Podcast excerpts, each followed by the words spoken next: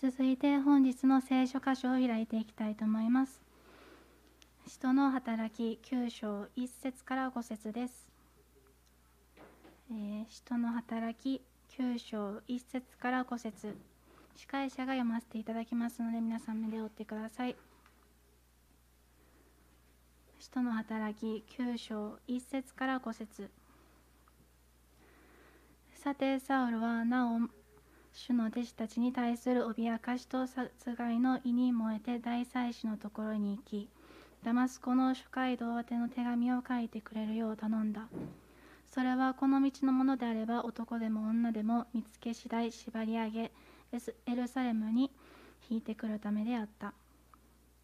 ところが道を進んでいってダマスコの近くまで来た時突然天からの光が彼を巡り照らした。彼は地に倒れて「サウロサウロなぜ私を迫害するのか」という声を聞いた。彼が「主よあなたはどなたですか?」と言うとお答えがあった。私はあなたが迫害しているイエスであるです、えー、ダマスコでサウロがです。お願いします。おはようございます。おはようございます。インターネットで見てる人も後から見る人にも「おはようございます」ってなんか言わなあかん世界になりましたけど最近あの散歩を夜一緒に住んでる大学生とするっていうのを決めていて、えー、昨日かな？おとつい昨日。もうそれも忘れたんですけど あの歩いてたら前から男の子が3人2人、まあ、1人はお母さんに抱かれてて2人が走ってきて手振ってるんですよ僕に。おじいちゃんおじいちゃんってあれ？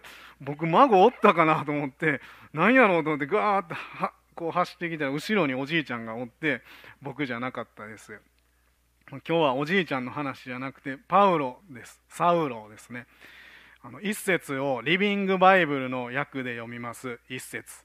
さてサウロはクリスチャンを全滅させてやろうと闘志満々。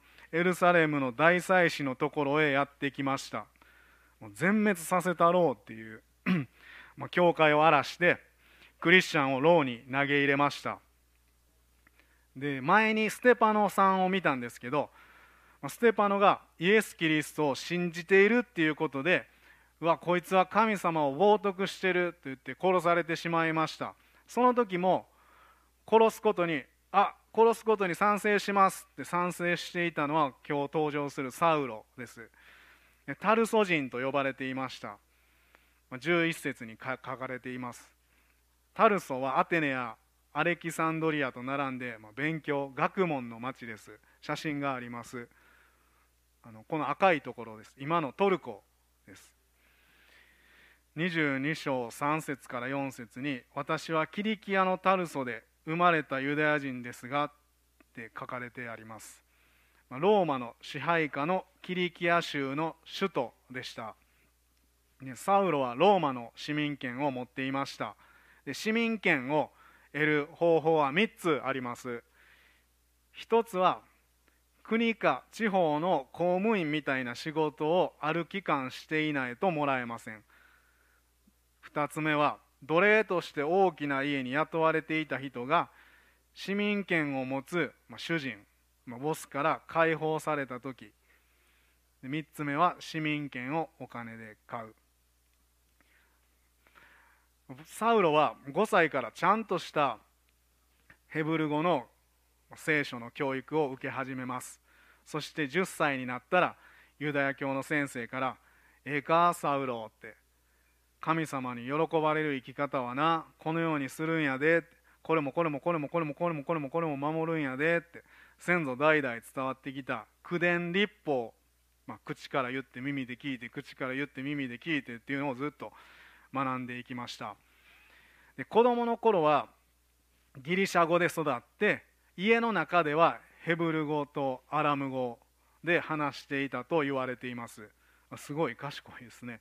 でそれから生まれ育った町を10歳頃に離れてエルサレムのラバン・ガマリエルという方のもとに留学していました。13歳でバルミツバ、成人式を迎えます。こういう、はい、ユダヤ教ではこう毎週こう読まなあかんとこ決まってて聖書箇所でこう自分が生まれたその週に読まれた聖書箇所を正式な読み方をラビ、まあ、先生に教わって成人式の時に13歳の人は読むんです。だから12月に生まれた人はこことか11月に生まれた人はここみたいな。こう読んで、まあ、発表会というか。でそして記念撮影をします、はい、成人式です。サウロはエルサレム留学中にラテン語も学んでで職業訓練も受けたそうです。もうしっかりとしたテントを作る仕事です。今みたいなモンベルとかノースフェイスとかなんかそんなアウトドアみたいにこうポンってやったらなんかスパーンってできるテントじゃなくて、まあ、ごっついあのテントです。ラクダかヤギの毛で布を折って縫い合わせてテント天幕を作りました。他には革とかリネン使ったものもありました。パウロの地元タルソでそれが製造されていたそうです。熱心に神様を知りたいって勉強しながら手にも職を持つ人へと成長していきました。でサウロは他の神々は拝んだあかんのにイエスイエスっていうやつを礼拝してるやつは許せへんって。同じユダヤ人として恥やって。神様の前で正しくないって。私たちが待ち望んでいる救い主メシアはまだ来てないのにイエスが救い主来たってみんなに言い広めやがって俺があいつらを変えたらなあかんって燃えてたんです。でキリスト教を新しくできた宗教と思っていたんです。で2節でユダヤ人の指導者の方々から許可をもらうんです。ダマスコまで行けるように。でイエス様を信じて逃げている人を捕まえてエルサレムまで引っ張って処罰を受けるためにもう捕まえてもう縛り上げてたんです。約210キロの道のりです。奈良から香川県、まあ、淡路島を通っての道ですけどそれぐらいです。で彼は他の神々を拝んではいけないっていう立法を本気で忠実に守ろうとしてたんです。俺がやってることは神様が喜んでくださってることやって思っていました。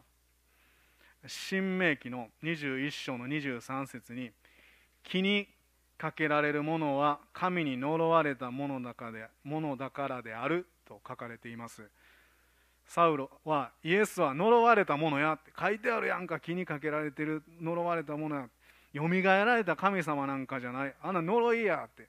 神を冒涜するにも程がある。イエスを信じる者を決して許しておいてはいけないっていう思いがこう爆発してるんです。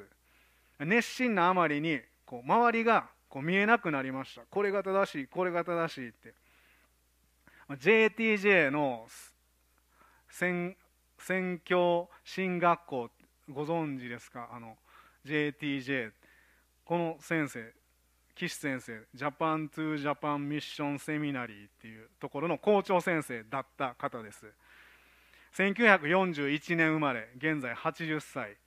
岡山備前で育ちました。家に神棚があって毎日こうひいばあちゃんがそれを掃除してました。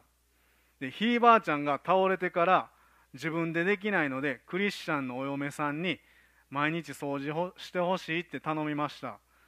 で頼まれたお嫁さんは「え私クリスチャンだから神棚に祀られてるもの信じてないけど義理のお母さんが大切にしているものやから大切にしてあげようそれよりもイエス様の方が上におられるから大丈夫なはずやって。でそして黙って言われる通りに毎日掃除しました。ある日ひいおおばあちゃんはいよいよ弱ってお母さんとおばあちゃんを枕元に呼んで「私は死んだらどうなるんかわからんのじゃ」神主さんに聞いたが神主さんも「岸さんそこだけはじゃなわからんのです」と言われたんじゃ。ところであんたらの方ではそこはどうなっとるんかな。でお母さんとおばあちゃんはあ今伝える時かもしれない。と思って「おばあさん」私らの方ではな死んだらその日のうちにすぐに復活の世界天国に入ることが決まっとるんですよ。イエス様が十字架の上で強盗の一人に約束されたんです。今日あなたは私と一緒にパラダイスにいる。おばあさんクリスチャンは全員がじゃなその日のうちに天国に行けることが決まっとるんです。ああそういうことなら私もじゃなあんたらの方へじゃな信仰を移らせ移らせてもらいてえがなって。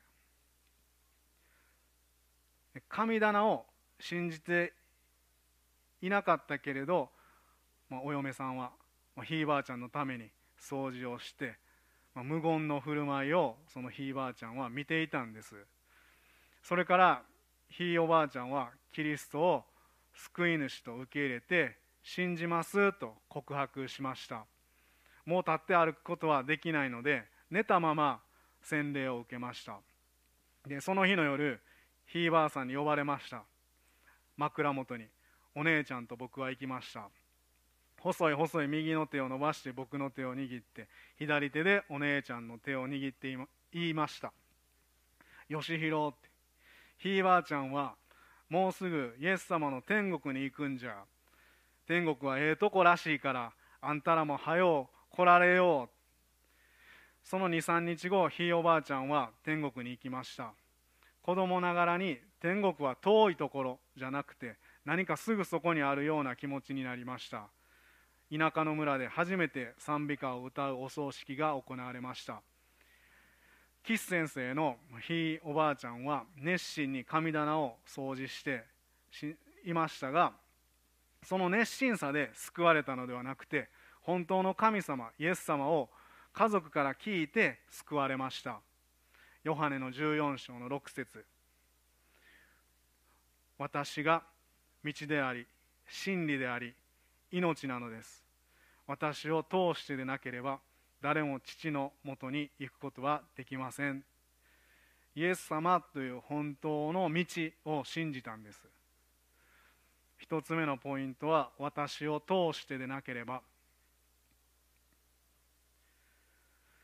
サウロはクリスチャンを捕まえるためにダマスコへ向かっていた途中突然天からの光を受けて地に倒れるんです。3節に突然天からの光が彼の周りを照らした。で後にサウロがこの経験を話しています。真昼に私は天からの光を見ました。それは太陽よりも明るく輝いて私と私に同行していた者たちの周りを照らしました。太陽よりも明るい。すごい光です。神様の光としか言いようのないものを見たんです。他にも人はいるんです。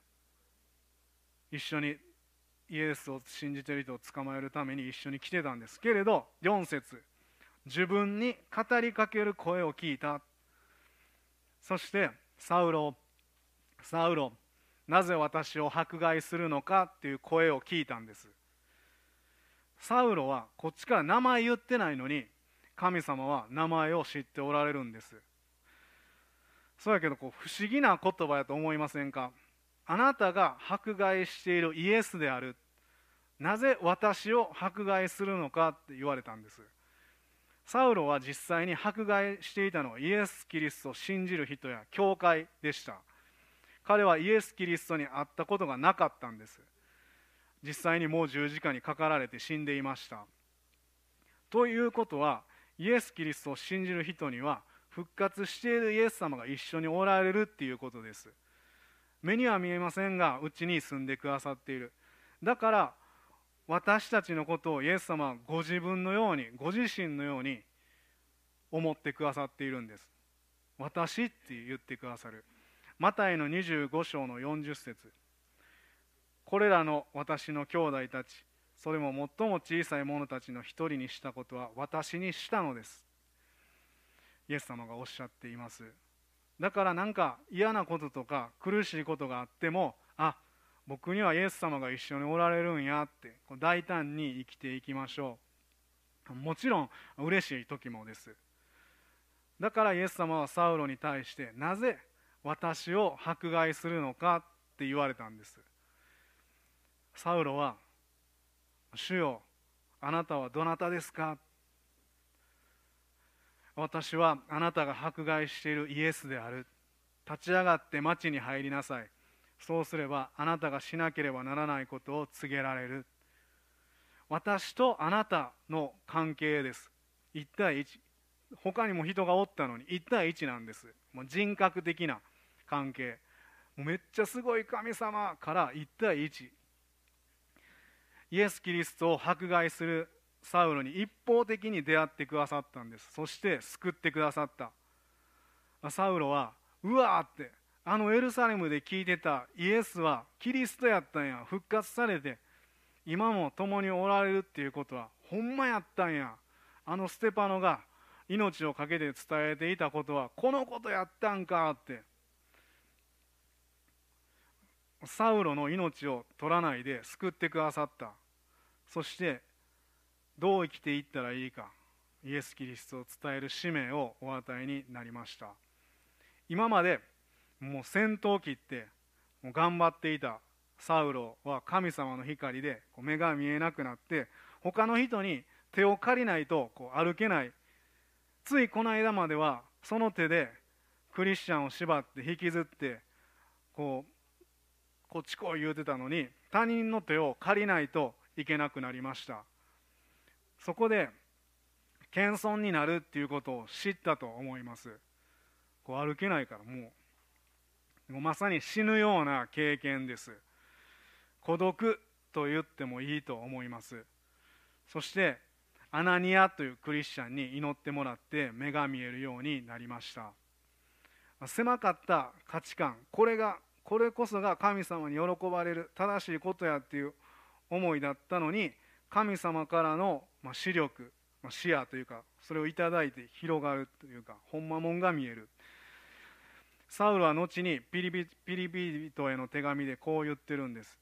3章の12節開けれる方は開けてみてください。キリストイエスが私を捉えてくださったのです。キリストイエスが私を捉えてくださったのですと言っています。2つ目のポイントはキリストイエスが捉えてくださった。昭和15年に八尾市で生まれた富浦先生義行先生のま、話を聞きに行ったんです、ま、先生はカビ臭い太陽が当たらへん小さな長屋で育ちました。一人っ子でした。お父さんとお母さんは仲が悪くいつも喧嘩していました。家に帰ると寂しいのでこう仲間と集まって万引きしたりお金を盗んだりしてしまうような小中高でした。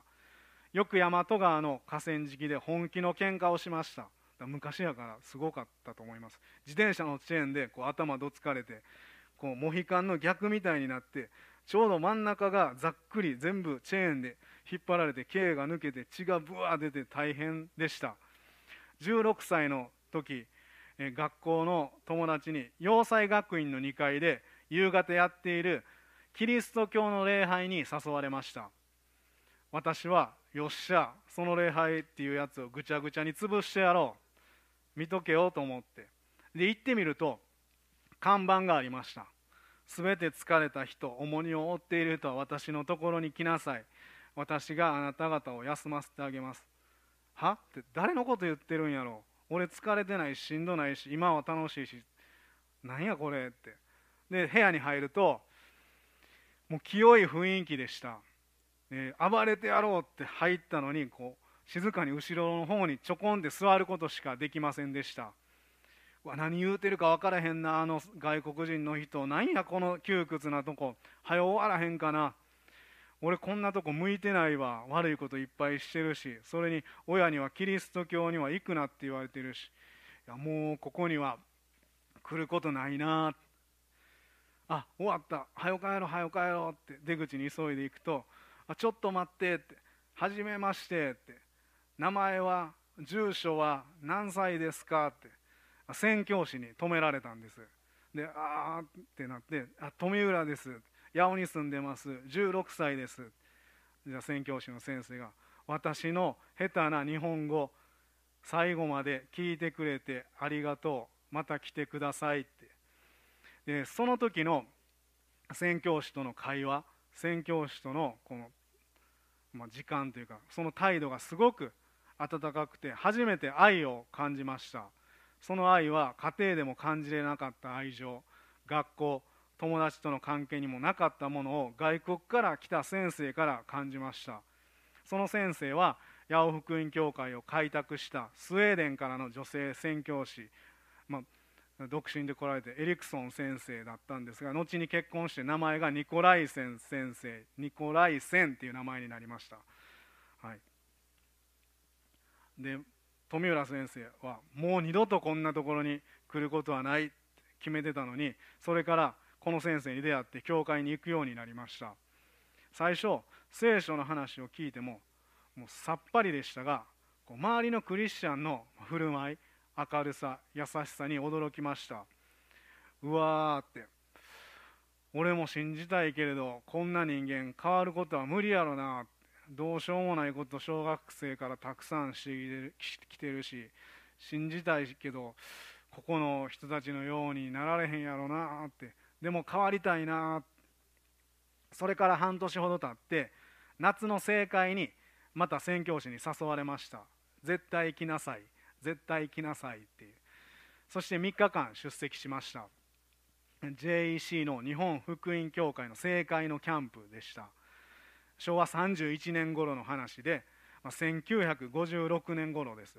当時は今は50個ぐらいのあの教会がありますけど当時は5つの教会しかなかったから正会もみんな来ても50人から60人ぐらいでした。2日目ヘルゲ・ヤンソンという宣教師が聖書のメッセージをしてくれました。キャンプファイヤーの時でした。イエス・キリストはあなたを愛しています。どんな悪いことをした人も考えた人も信じたら天国に行けます。救われます。今日信じませんか？信じたい人は言ってください。そして前に来てください。で救われたい。消えかかっているキャンプファイヤーの火のそばに行きました。そこで初めてイエス様あなたにお話しします。今までのこと全部許してください。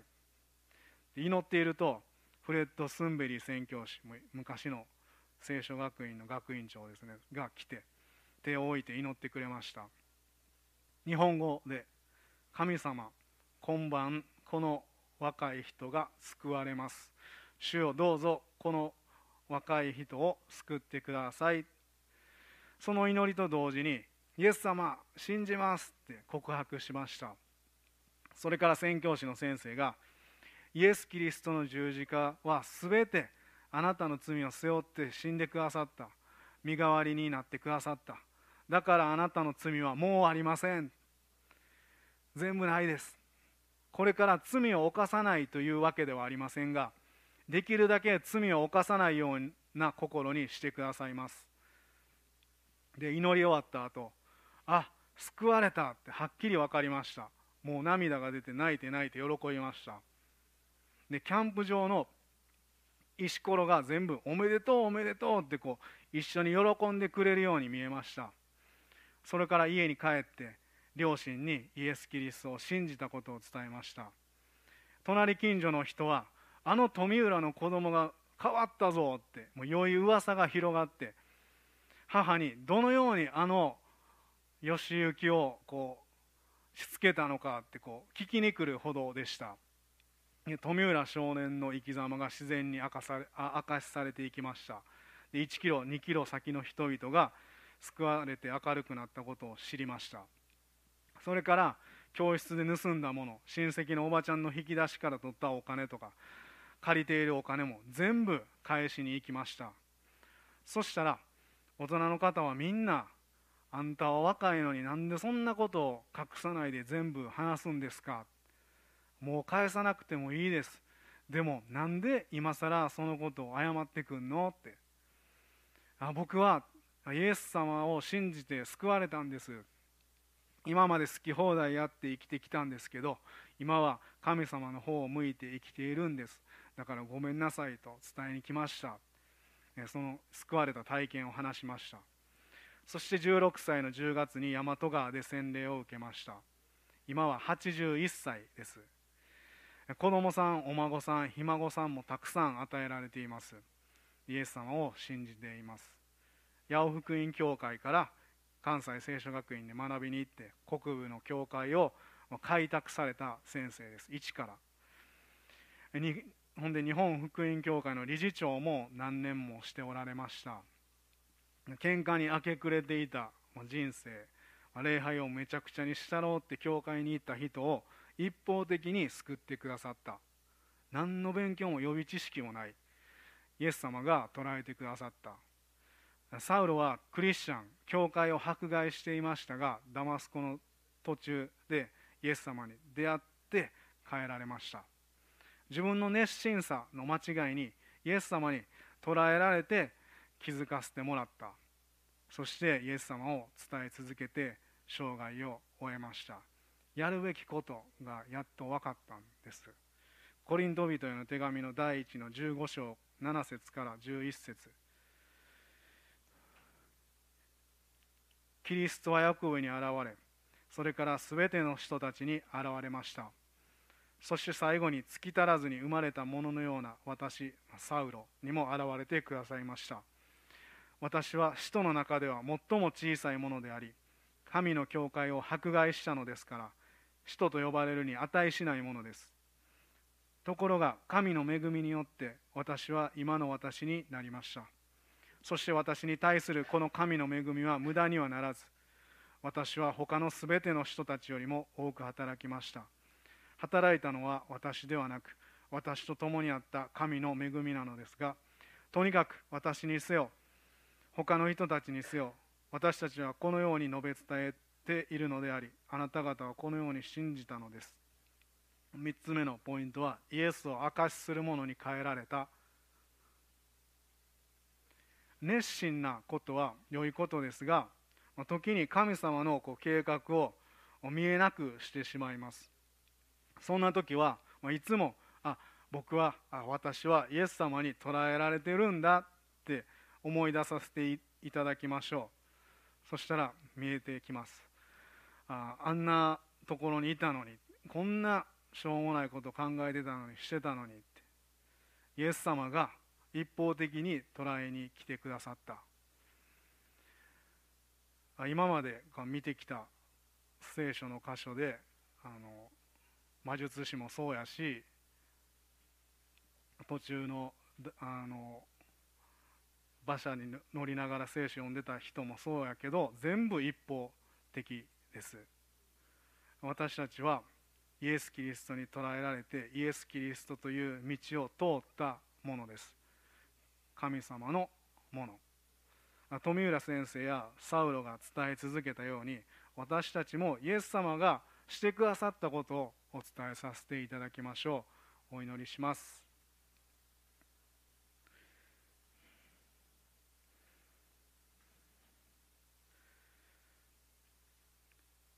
神の恵みによって私は今の私になりました。父なる神様サウロを変えてくださったように今この時代も人を直接太陽よりも明るい光で人を救ってくださいます。遠いスウェーデンからこの日本に宣教師を送ってくださって本当に一方的に聖書イエス様を教えてくださったことを感謝します。命を懸けてあなたを伝えそして今、えー、たくさんの教会が、生まれています。最初は5校だったのに今はそれの10倍になっています。あなたの奇跡を経験しています。私たち一人一人をあなたが祝福してくださって熱心さから変な熱心さから解放してくださってあなたに与えられたものを熱心に、えー、考えたり行動したりしていくことできるように祝福してください。まだあなたを知らない人に直接パウロサウロが出会ったように出会ってくださいますようにコロナ禍で落ち込んでいる人やまた引きこもりで家にいて出てこれない人もあなたがインターネットやさまざまなものを通してイエス様のことを知るように導いてください。そしてパウロが変えられたようにその人たちも一人一人導いてくださいますように。私とあなたの関係に入って愛されていることを知ることができますように。あなたに信頼します。私たちを一方的に救ってくださったことを本当に感謝します。イエス・キリストのお名前によってお祈りします。アーメン。それぞれお祈りしましょう。